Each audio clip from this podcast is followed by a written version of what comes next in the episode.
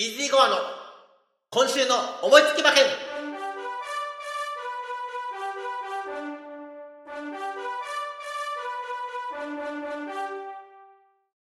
はい、やってまいりました。イージーゴアの今週の思いつき馬券。本日2月13日は東京競馬場で共同通信杯3歳馬の限定戦になります。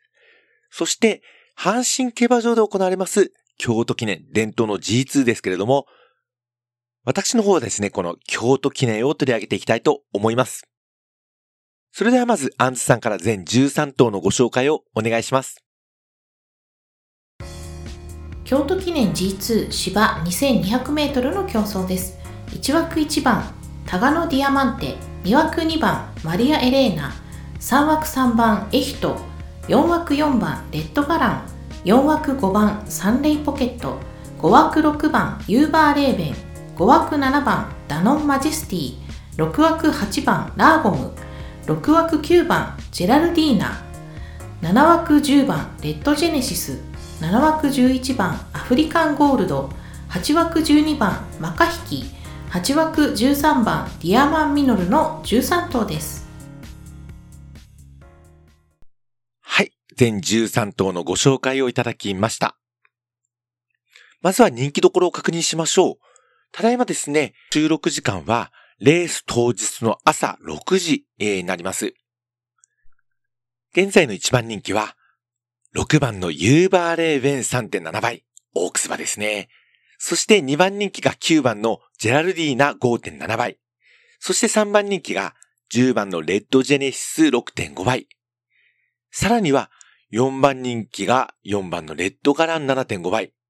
そして差がなく5番人気が2番のマリア・エレーナ7.7倍。さらには6番人気が5番のサンレイポケット8.5倍と。単勝一桁台が6頭います人気が割れてる感じなんですけども、私の本命は、この中には、いませんまあ、いつものことですよね。でもね、6番人気までいないってなかなかですよね。私の本命は、11番のアフリカンゴールド単勝10番人気と。また、最近当たってないんでね。もう私も自信がなくなってきてるんですけども、ちょっと待ってくださいよ。このアフリカンゴールドなんですけども、今回ですね、阪神の2200メートル、内回りコースになります。はい。ということで、えー先行馬が有利なこの条件で、あまりね、前に行く馬がいなさそうなんですよ。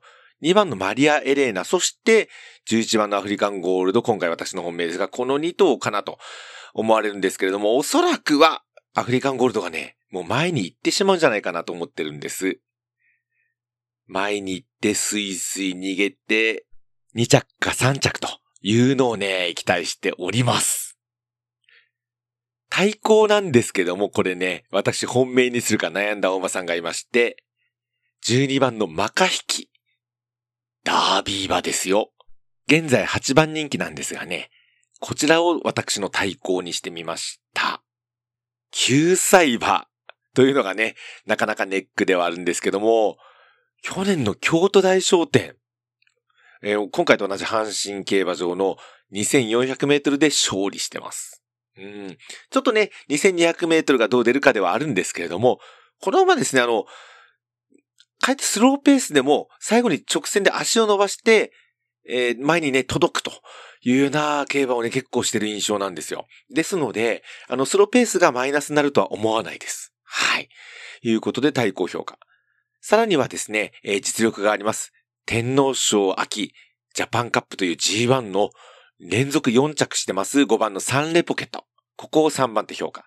さらに紐の3頭には8番のラーゴム、9番のジェラルディーナ、そして13番のディアマンミノル。このあたりでいきたいと思っております。買い方ですけれども、11番のアフリカンゴールドからワイドで5点流します。相手は先ほども言いました。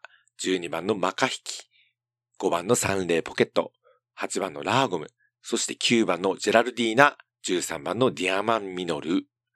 さらには、3連複軸1頭流しを11番のアフリカンゴールドから、先ほども申しました、5頭空いて、3連複が10点になりますので、ワイドの5点と合わせまして、15点で勝負してみたいと思います。以上、イージーゴアの京都記念の見解でございました。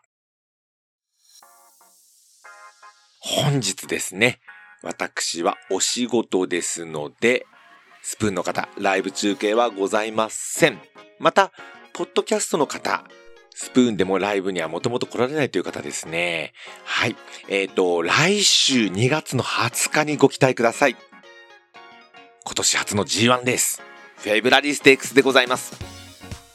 実を言うと、小倉で開催する G3 の小倉大商店がね、ハンデ戦なので、そちらも非常に気になるんですけども、キャストとしてはですね、フェブラリーステークスを取り上げたいかなと思っております。